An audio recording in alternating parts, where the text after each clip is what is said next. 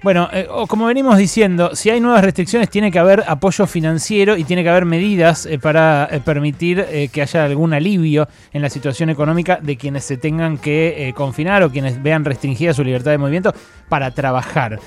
vamos a hablar con esto con Juan Cuatromo, que es el presidente del Banco Provincia. ¿Qué tal, Juan? Alejandro Berkovich te saluda. ¿Qué tal? ¿Cómo andas? Bien, eh, hablamos, la verdad, en este, en este último tiempo con el gobernador, con el ministro de la Producción, también con Augusto Costa. Eh, me dijeron eh, ambos que están preparando medidas por parte de la provincia, que una de ellas es la moratoria para los que tengan vencimientos con ARBA, pero también que hay medidas específicas desde el Banco Provincia. ¿Cuáles son? Mira, nosotros lanzamos hace un tiempo el programa de recuperación productiva 2021, que incluye diferentes líneas de financiamiento, eh, que por supuesto ahora a medida que la realidad va cambiando, porque es dinámico, y vos lo, expresabas recién, tenemos que ir buscando las soluciones que se, se adapten a, los diferentes momentos de la economía y de la pandemia. Eh, nosotros en breve vamos a estar firmando un, convenio que veníamos trabajando con Augusto, vos lo mencionaste recién, al ministro de Desarrollo Productivo, para generar líneas de financiamiento con un subsidio de tasa de la provincia que nos permitía financiar proyectos de inversión a tasas eh, en el orden de, 22-25%. Eso es lo que veníamos trabajando, ahora con, con la pandemia tenemos que, que analizar eh, permanentemente la situación y los cambios y también saber cuáles son las ayudas adecuadas. Eh, dependiendo de la situación, no siempre, digamos, un crédito, porque un crédito supone una capacidad de repago, ¿no? Y hay que ver la coyuntura, si es un crédito, si es un subsidio, de dónde viene la asistencia.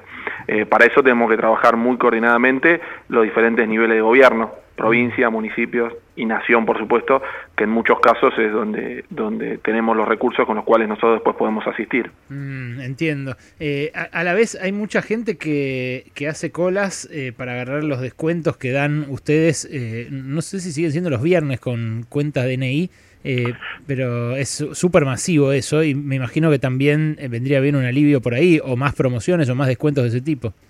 Nosotros sí, el año pasado tuvimos una política permanente y la hemos sostenido a lo largo del año eh, de descuentos en, en, comercios, en, en, cadenas, en supermercados, en comercios de barrio, que era un reclamo eh, que generalmente no, no permite, no, no llegan a este tipo de, beneficios porque se acuerdan con cadenas y nosotros eh, lo trabajamos. Claro, antes cuando eran, perdón, cuando eran los, cuando empezaron los descuentos grandes de Vapro con, con que se pagaba con tarjeta de débito, era solamente en las grandes cadenas de hiper, ¿no?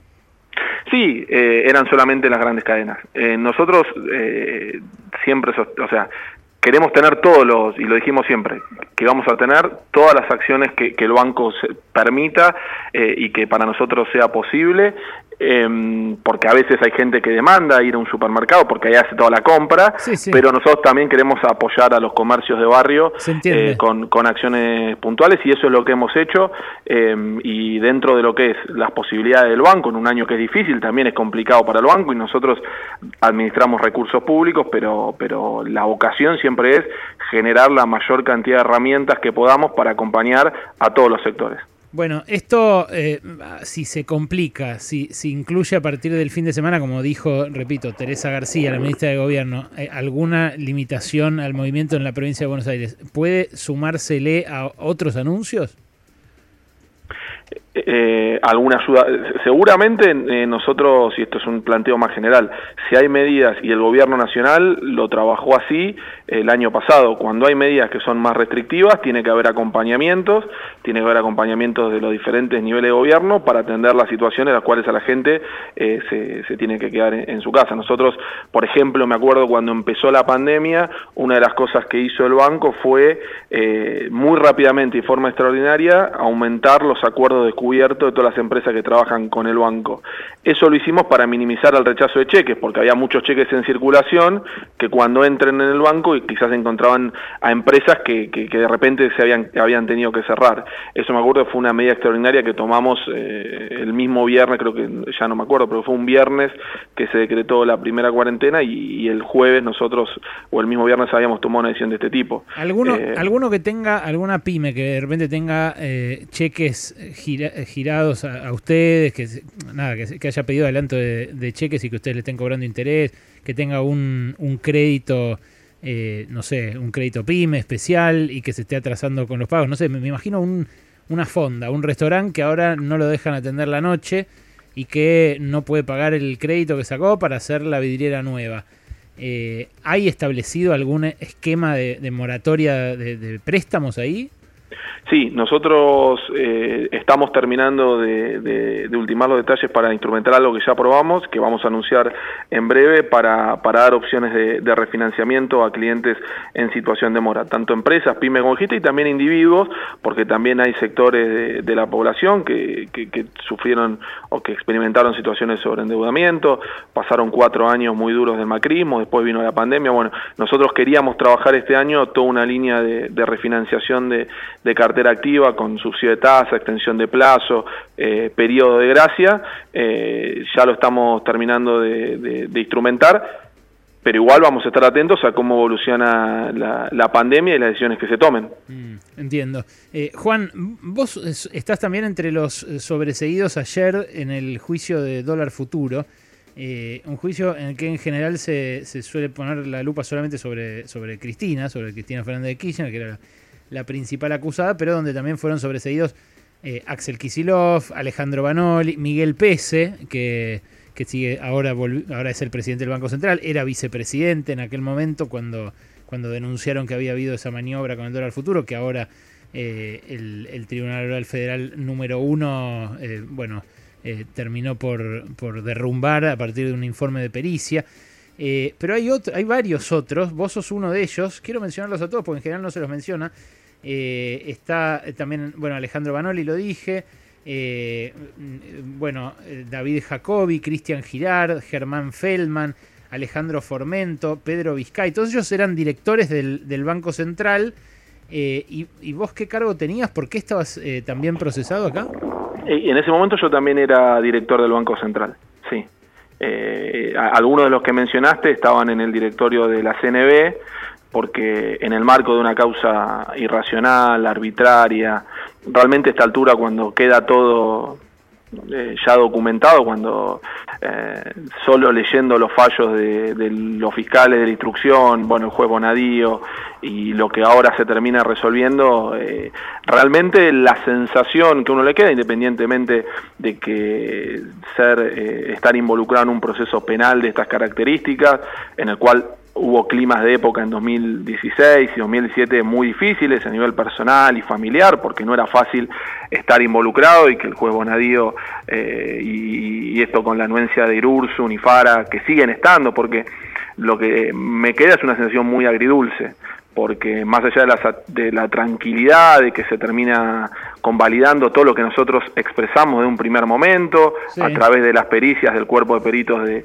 la Corte Suprema, o sea, cuando en la causa intervino por primera vez un perito imparcial, todo se derrumbó y solo una cuestión de tiempo hasta que eh, esto se termine de materializar porque no había ningún otro elemento. ¿Por qué decís, ¿por qué decís que situación personal eh, y familiar también jodida? ¿En qué sentido? Y mirá, vos, eh, yo fui director del Banco Central hasta septiembre de 2016, que es cuando se terminó mi mandato, y en ese momento uno se queda sin trabajo, procesado, eh, eh, es muy difícil, procesado salir a buscar trabajo, uno tiene una familia, tiene ve que hay funcionarios que a los cuales son detenidos en situaciones irregulares, exfuncionarios, y uno no sabe para dónde van a salir, porque el sabor agridulce viene que el fiscal Tayano, y Irursun y Fara, que eran los jueces de la Cámara de Apelaciones, que tendrían que haber eh, contenido y revisado todas las arbitrarias de Boniadío, las convalidaron y hoy siguen estando en los mismos puestos y siguen decidiendo sobre la vida de un montón de ciudadanos. Em, y, todas esas arbitrariedades que están explícitas, que son manifiestas, eh, no están, eh, por eso cuando hablamos que hay que cambiar la justicia es hay que cambiar esos procedimientos independientemente de eh, los lineamientos políticos. Y lo otro es a los dirigentes políticos, Negri, Pinedo o Pratgay, que fue el autor intelectual de la denuncia, que utilizaron el, sistema judicial de una manera realmente vergonzosa. Eh, eh, sin, sin, ayer Pinedo publicó una serie de tweets y sigue demostrando un desconocimiento absoluto de lo que denunció, de lo que, de lo que la investigación demostró y de los argumentos fácticos eh, que, terminaron derrumbando, derrumbando toda la, acusación. Eh, me parece que ahí, ahí tiene, que haber tiene que haber una responsabilidad de quienes siendo diputados firman denuncias eh, sin, sin ningún conocimiento de lo que están haciendo.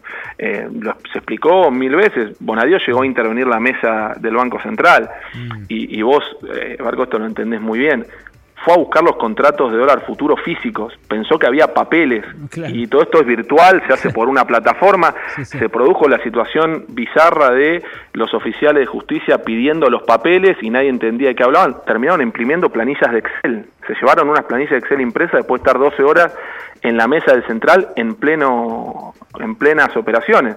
Ahora, eso lo hacía Bonadío, pero después tenías una cámara que convalidaba y tenías actores políticos que decían que acá había algo que investigar. Mm. Eh, es realmente una situación penosa para el, para el sistema eh, republicano y para las garantías.